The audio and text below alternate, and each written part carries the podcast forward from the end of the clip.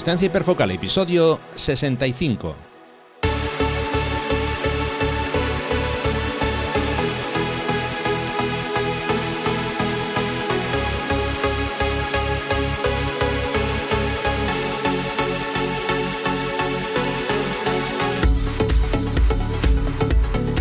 Hola, ¿qué tal? ¿Cómo estamos? Bienvenidos a un nuevo episodio de Distancia Hiperfocal, el podcast de fotografía de paisaje y viajes. Soy Rafa Irusta, fotógrafo profesional especializado en fotografía de paisaje y un día más está conmigo Sandra Vallaure, fotógrafa, viajera y responsable del podcast Destinos y Faca. Hola Sandra, ¿cómo va todo? Pues mira, muy bien. Ya a estas horas he hecho como 12.000 cosas y todavía me quedan otros 12.000 por hacer, o sea que estoy aquí a tope de, energía. Ya debería estar agotada, pero no, todavía no lo estoy. o sea que bien. A eso se le, llama, se le llama aprovechar el día a tope, así me gusta. sí, sí, sí. Hombre, no me he pegado uno de tus desayunos, pero bueno, ya, ya, ya llegará el día. todo llegará. Bueno, venga, hoy vamos a plantear una pregunta eh, muy sencilla y muy complicada a la vez. ¿Crees que renovando tu cámara van a mejorar tus fotografías? Bueno, pues vamos a dar nuestro punto de vista sobre el asunto y vamos a conocer el trabajo de una nueva fotógrafa que nos va a traer Sandra un poco más tarde. Pero antes de empezar, como ya es habitual, ya sabéis que tenéis disponibles los talleres del segundo semestre del año y en esta ocasión nos vamos a fotografiar los fabulosos colores de, otoño hasta Navarra. Taller Selva de Irati, los días 16, 17 y 18 de octubre. Podéis consultar toda la información en rafairusta.com barra talleres una cosa sobre este taller que se llena muy, muy rápido, muy, muy pronto. No quedan muchas plazas, así que en caso de que quieras eh, acudir, ya sabes, no lo dejes para el final.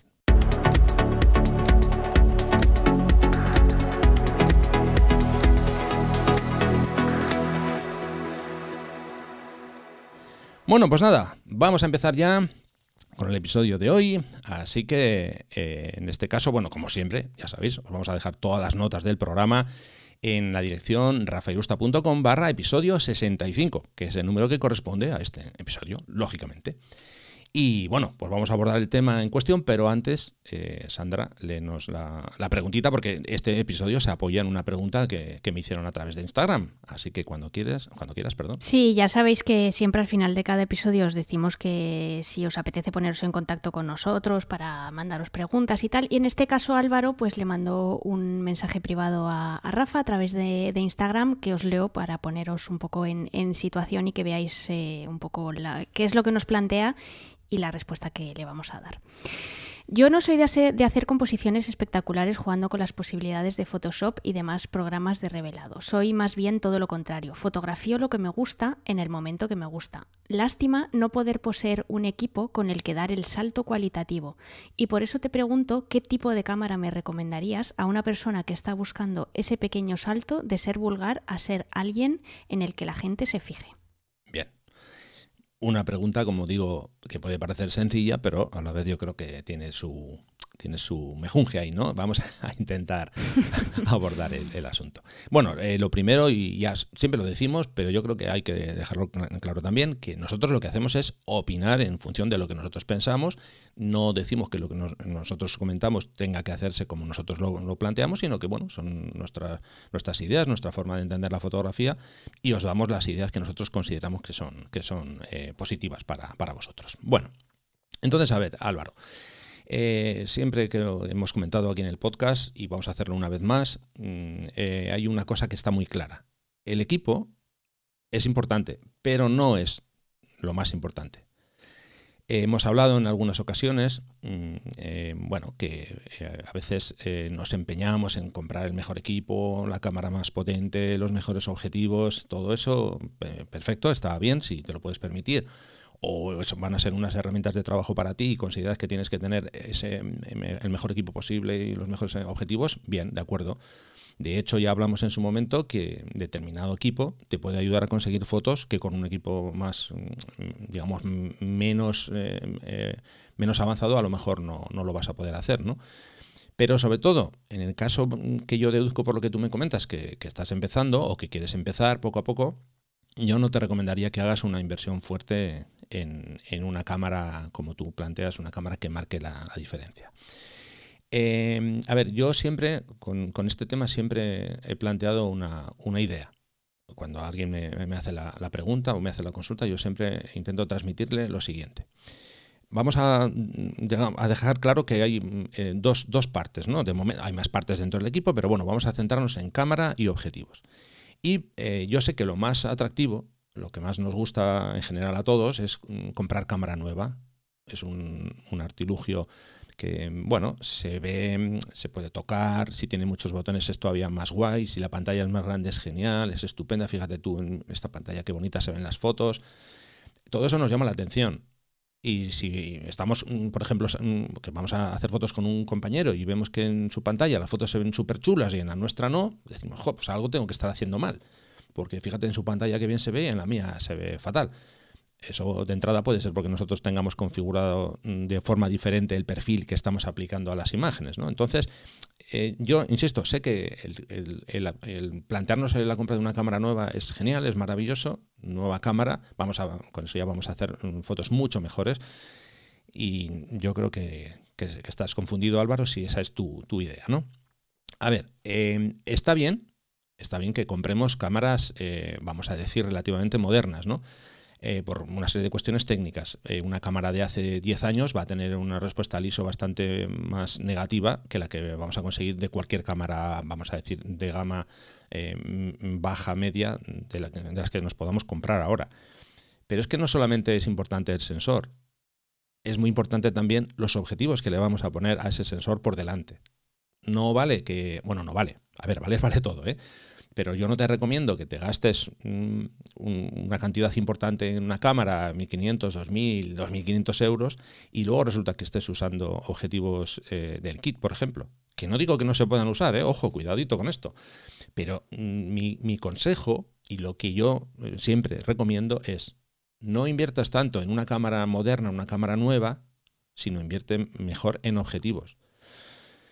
Esos objetivos vamos a, digamos, vamos a, plantear que es, eh, va a ser la base del sistema que tú vas a adoptar. Eh, ya de entrada tienes que plantearte con qué cámara, mejor dicho, con qué marca vas a trabajar. Que esto al final, esto es un poco como una, como una relación. Como un matrimonio, ¿con qué, cámara, ¿con qué marca te vas a casar? Eso es, entonces claro. Que parece una tontería de verdad, pero es que, lo sea, lo he dicho así un poco a la ligera, pero es que no lo es. Claro, es que es así. Eh, Los objetivos son una inversión. Eso es, eso es. Entonces, tú tienes que plantearte lo primero, antes de, creo yo, ¿eh? antes de pensar en esa cámara que tú tienes en tu, en tu mente, en tu cabeza, eh, a ver, lo, primero, yo creo que lo primero que tienes que hacer es plantearte exactamente qué, tipo de fotografía es la que, más te gusta hacer. No es lo mismo un equipo para hacer fotografía de paisaje, por ejemplo, que para hacer retratos. vamos a partir de la base que estamos hablando de paisajes, por lo que eh, se deduce en, el mensaje que tú hablas de mis fotos y tal. Bueno, entonces, si nos centramos en paisaje, ya te digo, eh, tienes que plantearte eh, o sea, varias cuestiones. Lo primero, ¿qué va a ser? ¿Un experimento para probar si esto te gusta o no te gusta? Porque si es así, ya de entrada no te gastes mucho dinero, porque te la, vas a jugar. Bien, personalizando un poco más en ti. Tienes una cámara ahora mismo, una cámara de, de la gama baja. Bien, eh, tú das por hecho que con una cámara nueva vas a hacer mejor, mejores fotos.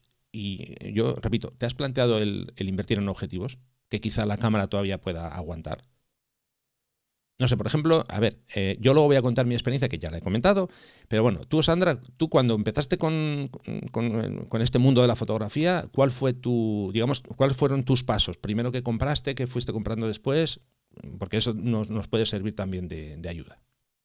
Sí, a ver, em, yo es que creo que aquí la pregunta que se, que se tiene que hacer Álvaro, que fue más o menos la que yo me hice, es, a ver, ¿para qué quieres la cámara? Básicamente, ¿qué tipo, es lo que has dicho tú, ¿no? ¿Qué tipo de fotografía vas a hacer? ¿Cuándo la vas a usar? Es decir, con cuánta frecuencia. Y, qué es lo que quieres conseguir con ella, qué tipo de, fotografías. Y luego, si quieres, Rafa, entramos ya en otro apartado que que creo que también es importante, pero a lo mejor quizá no es tan relevante para este episodio, que es cuánto presupuesto tienes. Claro. Entonces, yo en, mi caso, realmente cuando me compré mi primera reflex, o más bien cuando, eh, cuando me la regalaron, eh, que fue un regalo de cumple, pues estamos hablando del 2007, yo básicamente lo que quería era aprender a usar una reflex, porque hasta entonces lo que había tenido era cámaras compactas y no me había salido nunca del modo automático. Entonces yo quería tener una cámara que me diera un poquito, eh, que me diera un poquito más de flexibilidad con respecto a una cámara compacta, en el sentido de que le pudiera cambiar el objetivo. Y luego, al, y luego quería un trasto que me animara a salirme un poco del automático y empezar a trastear por lo menos con los modos semiautomáticos. Un poco lo que, un poco lo que tratamos en, en, el, en, el, en, el episodio de, manual automático, ¿no? En el episodio anterior, en el 64.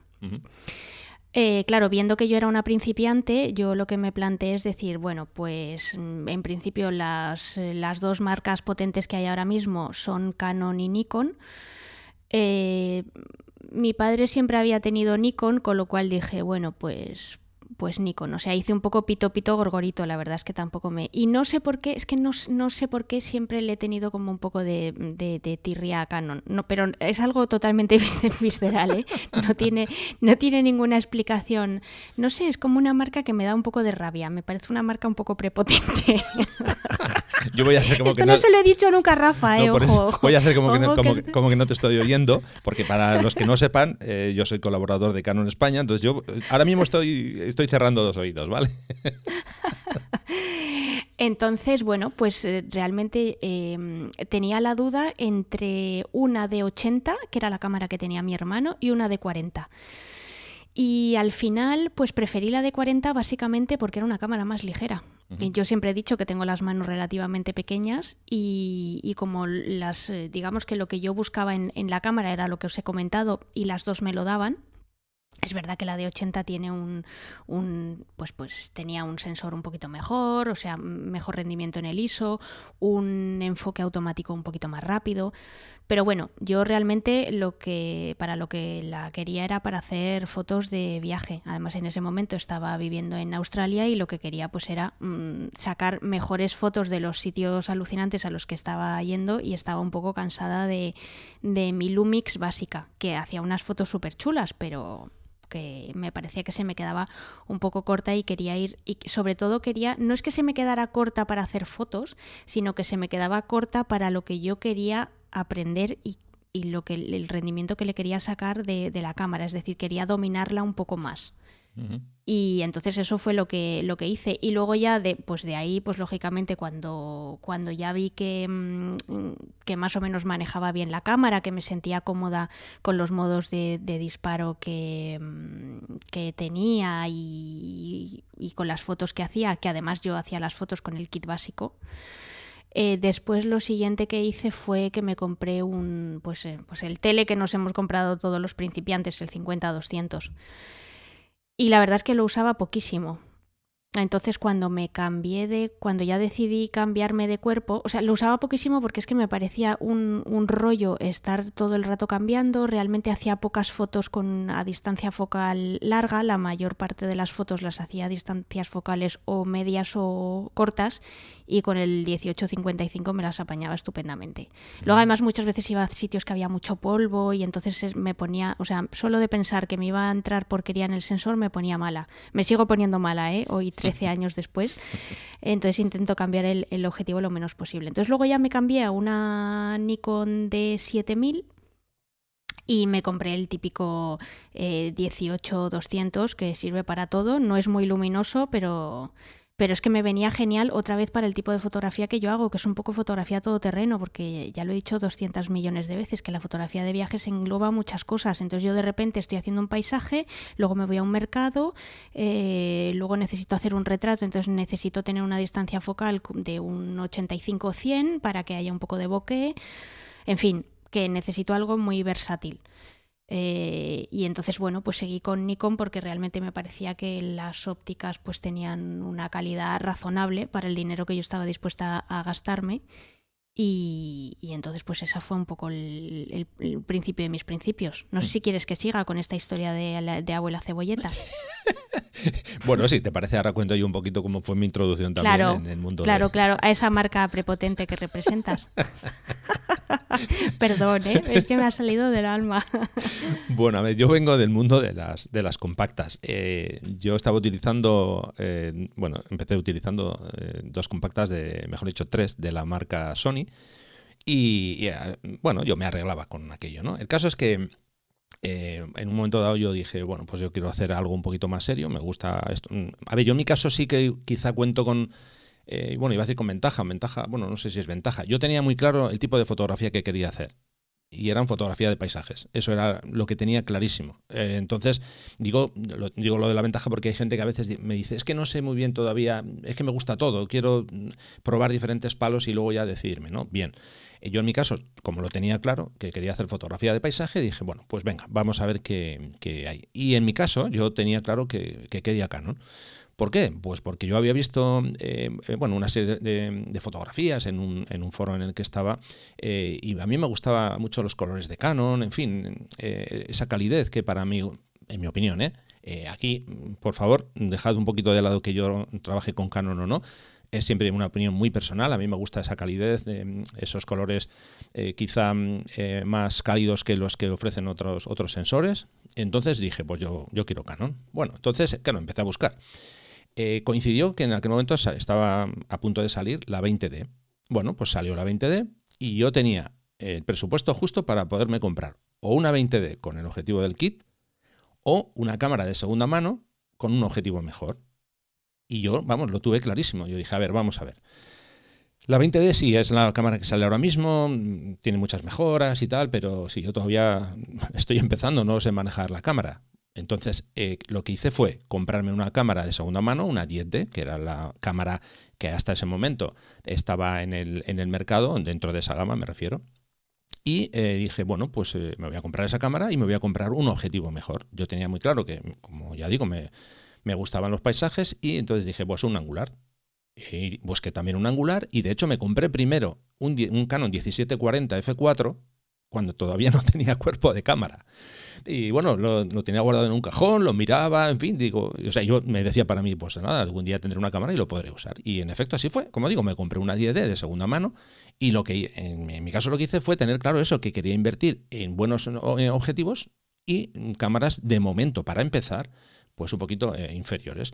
Y de hecho ese objetivo me duró, vamos, pues a lo mejor fueron seis años o así hasta que, hasta que cambié de objetivo. Y sin embargo de cámara cambié porque después de la 10D, eh, bueno, de hecho la 10D me la cambiaron por una 350, una, una 350D nueva a estrenar, porque la persona que le pasaba un poco como a ti, pero al revés, la persona que tenía esa 350D tenía la mano muy grande no como tú que dices que claro. es pequeña. Y, claro, es que se le, se le, escapaba entre las manos y nada, pues chateando con él me dice, Joder, pues es que quiero una 10D. Digo, pues hombre, yo, yo tengo una, pero claro, le dije, vas a, o sea, sales perdiendo porque el sensor de la 350D era mejor y tal. No, no, no, que te la cambio, que te la cambio. Sí, sí, hicimos el cambio. Yo encantado con la 350D. Para mí fue una cámara fabulosa porque fueron mis inicios, no, no controlaba todavía mucho y tengo fotos que, vamos, para mi gusto, estoy muy contento con esas fotos hechas con esa cámara. Y a partir de ahí yo he ido cambiando de cámaras ya con el paso de los años, pero siempre con la idea de invertir en buenos eh, objetivos, porque es, lo, que, lo que comentaba antes. He ido cambiando de cámara muchas veces y los objetivos han ido permaneciendo conmigo tiempo y tiempo y tiempo. Yo en mi caso empecé con el 1740 y después me compré un 70-200 a mí, digamos, las focales intermedias entre 40 y 70 me daban un poco igual, porque yo quería, eh, siempre además, mm, eso ya, los que me, me, escucháis en el podcast ya sabéis que a mí me gusta hacer mucho, mucho paisaje con tele, entonces yo quería angular por abajo y tele por arriba. Y bueno, lo de angular por abajo es un decir porque hay que tener en cuenta que esas cámaras todas tienen factor de recorte, que el 17 no es 17, que es un veintitantos. Pero, pero bueno, así fue un poco, ¿no? Pero bueno, la, a ver, la idea de esto no es mm, aquí contar la colección de cacharrería con la que empezamos, sino más bien la idea, la idea de eh, empieza con algo, mm, pues eso, eh, inferior, creo yo. una cámara no tiene por qué ser la de última generación, pero empieza con formándote una buena base de, objetivos. Eso creo yo que es eh, importante. Una vez que hemos hablado ya de todo esto, de tema de, objetivos, de cacharrería, y demás, eh, creo que habría que abordar un tema eh, para mí muy, muy importante, eh, que te voy a dejar de hecho que hagas tú la introducción en, un par de, minutos, que es el tema de la, de la formación, que para mí es mucho más importante que todo esto que estamos comentando. Pero bueno, si te parece, antes de nada tenemos un mensaje para los oyentes, así que cuando quieras, Sí, queremos recordaros que sigue en marcha Next Image 2020, eh, que ya sabéis que es el concurso internacional de fotografía que organiza Huawei y que además pues tenéis la posibilidad de ganar unos premios estupendos. Sí, estamos hablando de un concurso que está dividido en seis categorías: retratos, cortometraje, diferentes perspectivas. Eh, vamos, aquí puedes usar pues, fotos hechas con zoom, con macro, con gran angular.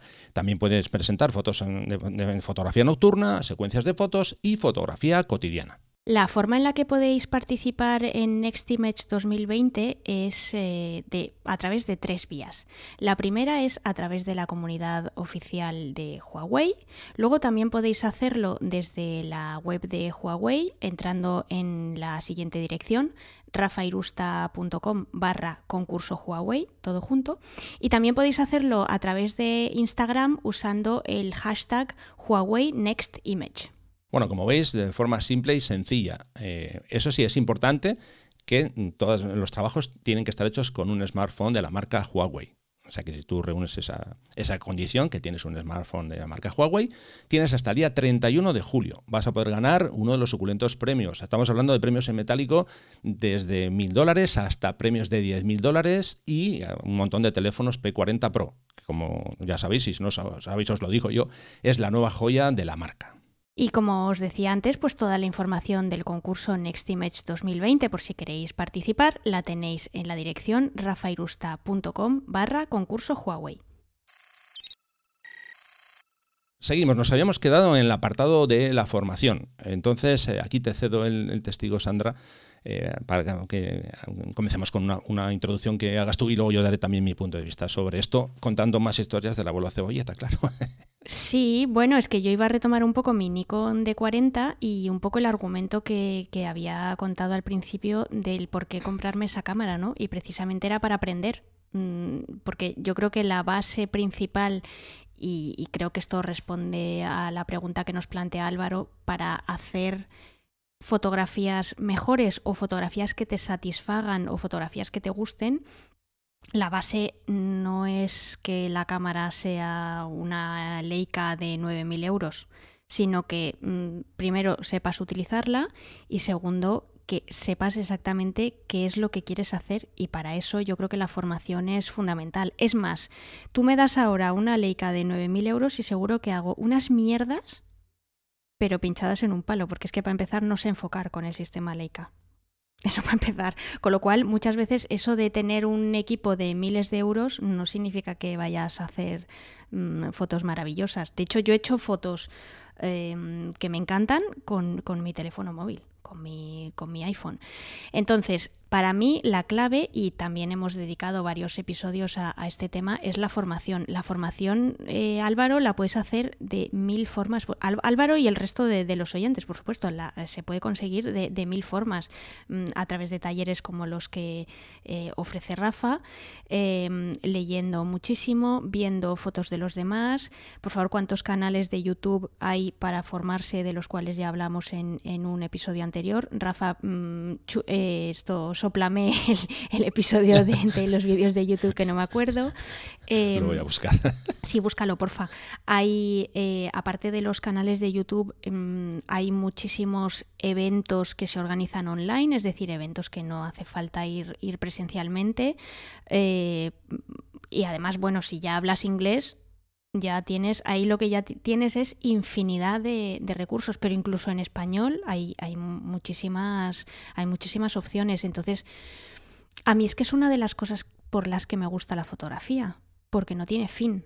O sea, yo en el momento en el que ya mm, domino una cosa, siento muchísima satisfacción, pero también resulta algo muy repetitivo.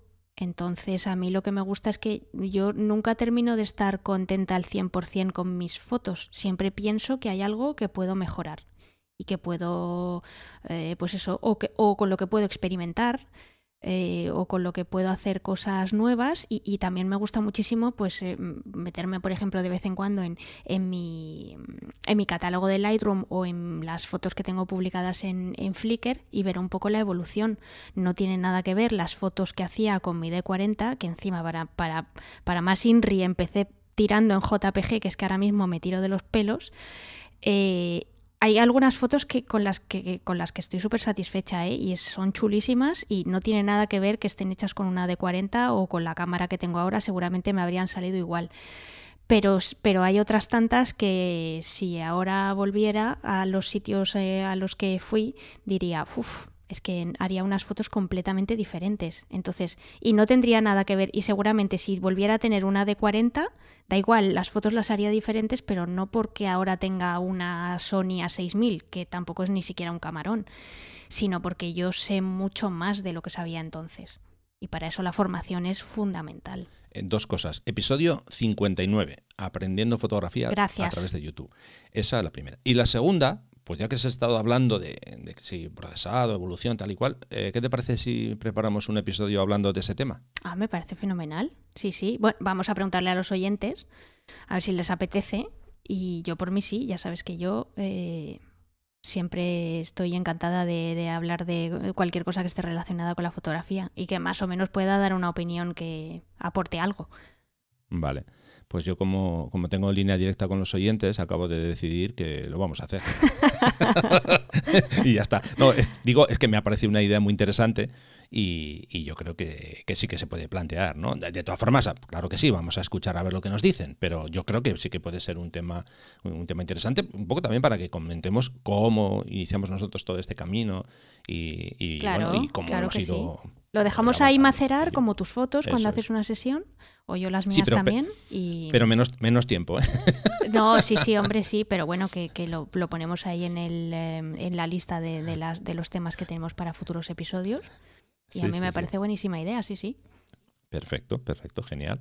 Bien, bueno, pues eh, sobre lo que estábamos hablando del tema de la formación, ¿no? Tú creo que lo has explicado eh, perfectamente. Hay un montón de, canales y, de mm, caminos por, los que eh, aprender hoy en día. ¿no? Yo recuerdo cuando yo empezaba que esto, ya me lo seguro que me lo habéis escuchado comentar, que en aquella época no había las posibilidades que teníamos ahora de, tantos canales de información y yo lo que, lo que hice fue aprender con, bueno, con Michael Reisman, un señor fotógrafo que ya falleció hace unos años y yo me, he criado fotográficamente con él, con sus vídeos, él publicaba unos vídeos, un DVD cada mes y bueno, pues eh, viendo sus vídeos y, nada, para adelante, para atrás, viendo cómo trabajaba él, pues así fue como me fui formando. Eh, participaba en, varios foros de fotografía, eh, siempre pues eso, mm, mirando fotos, aprendiendo mucho, leyendo y al final yo creo que eso es una parte importante que, es, algo personal que tenemos que hacer. Yo creo que hay que diferenciar dos, dos partes. Una, la que podemos hacer de forma individual, nosotros por nuestra cuenta, y luego la que podemos hacer recurriendo, pues eso, bien a a, un taller, eh, ya sea presencial o sea online o como, como, como, sea. ¿no? Yo creo que es algo, algo interesante, eh, algo, algo, sobre todo que nos puede guiar por el, por el camino que nosotros estamos buscando. Eh, a partir de ahí, pues tú mismo tienes que ir em, evolucionando, avanzando. Y, ya digo, yo creo que no es tan importante el equipo. Ya hemos hablado de esto. Hay ciertas fotos que, para hacer esas fotos vas a necesitar un equipo muy potente, pero no, hay otras que no. Entonces, eh, yo creo que tampoco es bueno eh, entrar eso en un punto de obsesión. No, no, es que si no me compro la última cámara de la marca tal o de la marca cual, es que soy un desastre o voy a ser un desastre como fotógrafo. Eh, no, Álvaro, esa no es la, cuestión. Es el equipo es importante, pero no es lo más importante. Es una, una parte más dentro de todo este engranaje, ¿no? Entonces, nada, yo lo que, lo que te digo desde aquí eh, no te voy a recomendar una, ni una marca ni una cámara concreta, sino que, bueno, un poco que escuches lo que, lo que hemos estado comentando, que reflexiones sobre ello. Y al final esto se trata de, de trabajar trabajar sobre ello, ir aprendiendo, mirar muchas fotos, eh, en fin, y sobre eso poco a poco, pues eh, entiendo que vas a ir notando eh, mejora, ¿no? Pero ya digo, mucha de la parte te toca a ti, es una cuestión que tienes que, que, currártelo tú. Lo que siempre se decía cuando estudiábamos, hay que hincar los codos, pues bueno, pues aquí también, porque al final esto es, aunque es un hobby o, o, si tú te lo quieres plantear como un trabajo, todavía, todavía con más razón, ¿no? Que tendrás que, eso, que que plantearte que el equipo está bien, pero repito, no es lo, más importante. ¿Mm? ¿Te parece? Sí, sí, yo quizá por, por, resumir y por darle así dos, dos pinceladas a, Álvaro y a, los oyentes, eh, volvemos a repetir el, que si hay que centrarse en el equipo son más importantes los objetivos que los, que los cuerpos, que las cámaras y eh, por supuesto que es fundamental la formación y sobre todo la, paciencia y la persistencia porque por mucho que mm, vayas a, hacer fotos mm, todos los días durante una semana, esto no es un trabajo de una semana, esto es una, digamos que un aprendizaje y una experiencia que tú vas adquiriendo con el paso del tiempo. Entonces tienes que tener, tienes que ser persistente, pero tienes que tener paciencia y, y sobre todo no esperar que de repente te vayan a llover los resultados que tú quieres de la noche a la mañana la moral siempre arriba, no te desilusiones. Si las cosas no salen a la primera, pues bueno, van a salir a la segunda. Es cuestión de. No, y además, claro, que no pasa, no pasa nada. Y además que, oye, hay días y días. Hay días que te sale todo redondo y hay otros que no te sale nada. Claro. Bueno, pues ya está, pues vuelves al día siguiente o cuando puedas y lo vuelves a intentar, no pasa nada. Tú haces como yo, tú sales por la mañana, que no salen las cosas bien, vas a desayunar y lo menos te llevas el alegrón de un buen desayuno y luego ya al día siguiente lo vuelves a intentar o sales por la tarde también para ver si hay suerte. bueno, era un toque de humor. Venga, seguimos.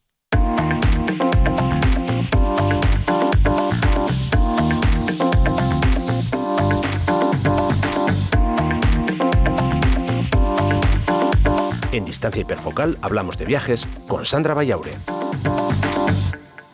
Venga, Sandra, pues a ver qué nos cuentas hoy, a ver de qué eh, fotógrafa nos vas a hablar y cuando quieras. Bueno, pues en un mundo dominado por eh, hombres, de vez en cuando encuentro alguna, alguna fotógrafa que me, que me llama la atención. Obviamente no por ser mujer, sino porque me gusta su, su trabajo. Y hoy os traigo el trabajo de una fotógrafa que se llama Elaine Lee. Y bueno, pues veréis que yo creo que, merece la pena que le echéis un, un vistazo. Por contaros así muy brevemente algunos datos de su biografía, em, nació y creció en, Hong Kong y luego estudió Bellas Artes y, Comunicación en, en Chicago. Y os cuento esto porque realmente ella a lo que se dedica es a trabajar en, en una agencia de, publicidad. Empezó su carrera profesional en, varias agencias, en, eh, primero en Chicago, luego en Hong Kong y ahora en Sydney, donde vive actualmente. Y ella lo que es es directora artística de, una, de las grandes agencias publicitarias que hay en, Australia. Lo interesante de todo esto es que también es fotógrafa freelance y, básicamente lo primero que me llamó de que me llamó la atención de su trabajo pues fue una, digamos, un, un, elemento que he estado viendo en los últimos meses barra años, y es que parece ser que todos los fotógrafos que van o que viven eh, en Hong Kong se centran en una temática como estilo cyberpunk, así muy tipo años 80, con unos tonos muy tipo así neón, magenta, violetas, eh, azules, algo, algo así como muy frío, un poco siguiendo el, trabajo de él, que creo que se ha convertido en el fotógrafo icónico de esta, de esta corriente que se llama Liam Wong y del que os hablé ya en, en esta misma sección en el episodio 49. Entonces, bueno, pues encontrar a alguien como Elaine que mm, se conoce la ciudad de cabo a rabo y que de repente se sale completamente de esta, de esta moda, pues me, resultó bastante gratificante y bastante refrescante. No que no me guste el, no que no me guste la, el, tema cyberpunk, de hecho ya os digo que hablé de Liam en, otro episodio, sino que bueno, pues eh, cuando notas que alguien busca hacer algo diferente, pues lo, lo agradeces. Eh, un poco en línea de, otros perfiles que he destacado en, esta sección, a Elaine le entró el gusanillo de la fotografía, pues mm, básicamente como pasa muchas veces por casualidad, ¿no? Ella empezó abriéndose un perfil en, en, esa serie, perdón, en esa red social que ya sabéis que me gusta tanto, que no voy a nombrar, así los, los, habituales ya sabéis de lo que estoy hablando. Y bueno, pues empezó a subir fotos en 2012 y así pues poco a poco con la tontería, subo una foto, dos, tres, pues ya va por los 270.000 seguidores y subiendo. Que no está nada mal, la verdad, hay que reconocerlo. O sea, una cosa es que no me gusta la red social y otra cosa es desmerecer el trabajo de, de Elaine. es, es curioso porque ella se define como exploradora urbana, que es un término así que no, no, acaba de tener una definición muy clara. Pero bueno, básicamente lo que hace es mucha fotografía de calle mucha fotografía eh, de paisaje urbano. y de arquitectura. Lo que pasa es que, bueno, luego también hace fotografías, fotografía de viajes, de hecho, si no, no estaría en esta, en esta sección. Y en su página web, pues podéis ver fotos de Nepal, de Nueva Zelanda, de, Irán, por ejemplo, o de Finlandia, donde realmente, pues eso, lo que, o sea, son destinos que destacan principalmente por sus paisajes de, naturaleza, no tienen nada que ver con el, con el entorno urbano, ¿no? Entonces, bueno, pues como, como os decía, se define como exploradora urbana y ella se describe como una persona a la que le gusta, perdón, vagar por la ciudad, descubrir mm, rincones que se salgan de, lo habitual y, bueno, un poco pues eso, vagabundear hasta, hasta encontrarse algo que le, que le llame la, la atención, ¿no? Mucha parte de su trabajo, obviamente, después de haber pasado tantos años en Hong Kong, pues se, centra en, esta mm, especie de megalópolis brutal donde se dan unos, unos contrastes muy, muy espectaculares, tanto por el, por el clima que tiene tan particular como sobre todo por la densidad de, de población y cómo todo se concentra en un, en un espacio geográfico tan, tan pequeño. Pero también creo que os recomendaría que pasarais un rato visitando las, diversas galerías que hay en su página web con otras temáticas, ¿no? Otras temáticas distintas, como por ejemplo, aparte de obviamente la fotografía de viajes, eh, fotografía sitios abandonados, de repente hace retratos, hace foto aérea o, foto de calle, con lo cual tenéis... Eh, es una fotógrafa bastante polivalente y, que le gusta tocar bastantes, bastantes palos, con lo cual es muy... Mm, es muy interesante ver cuál es su perspectiva de, todas estas temáticas y cómo las, eh, y, cómo las, las, explota en distintos, en distintos entornos. ¿no? Otra cosa que os, eh, que os, quería decir es que las, eh, las imágenes de Lane pues, se caracterizan por, por, ser muy sutiles, muy, tienen mucha sensibilidad. Eh, si nos centramos en, Hong Kong, por ejemplo, bueno, pues yo creo que muchos asociamos esta, ciudad con pues una jungla de cristal, eh, donde el asfalto, el calor, la humedad la hacen como muy pesada, muy ruidosa. Y sin embargo ya veréis que ella muestra una cara muy distinta de, la ciudad. Eh, además es muy curioso ver cómo evoluciona, primero centrándose en su arquitectura y luego centrándose más en la gente, que al final eh, ella lo que considera es que la gente es la que hace la ciudad y, el sitio y no eh, que el sitio modele a, la gente. Y luego también en, en el caso de los viajes es interesante porque son viajes Em, de trabajo, son, no son viajes personales, sino son viajes que ella ha concertado a través de, organismos eh, locales de, turismo. Y es muy sorprendente la capacidad que tiene de crear imágenes que se salen por completo de lo que precisamente muchas veces eh, tienen en, mente las personas de los organismos de, turismo con, con unas imágenes como muy convencionales, muy de revista, muy de postal y, Elaine, sin embargo, da un giro de 180 grados y, consigue que esos destinos prácticamente dejen de ser turísticos. O sea, que tú veas la esencia y que, y que descubras a través de sus imágenes realmente cómo son esos sitios, por supuesto siempre mostrando la cara amable, Em, pero de una manera yo creo que mucho más natural y mucho más, eh, no sé cómo diría, no sé cómo, cómo llamarlo, como poco, poco preparado, ¿no? Como mucho más, eh, no sé, ahora no me sale, ahora no me sale la palabra, espontáneo, exacto, esa era la palabra que estaba, que estaba buscando. Y luego también si os fijáis en el procesado, realmente son fotos que están eh, como muy desaturadas, o sea, no, no abusa de, de, la calidez o de la frialdad que puedan tener algunos tonos, sino que es, no sé, un rollo un poco más mm, colores pastel, unos contrastes mucho más tenues.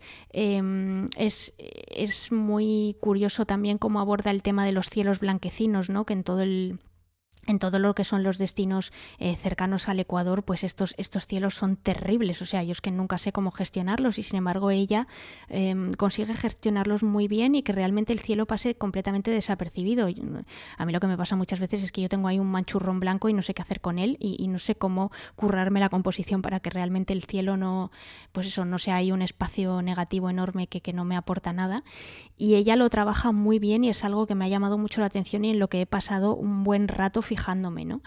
Así es que, bueno, pues para, para concluir, em, os, os, invito a que le echéis un, un vistazo tanto a su perfil en, en, Instagram como a las fotos que, que tienen en su página web y que veáis cómo realmente mezcla un poco lo que es el, el documentalismo con, con la belleza de la fotografía de viajes y yo creo que consigue una mezcla muy, muy original.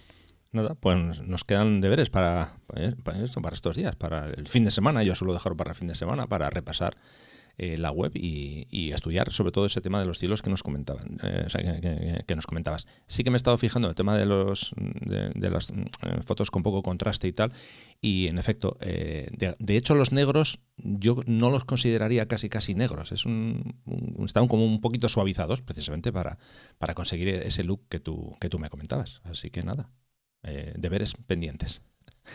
Venga, seguimos.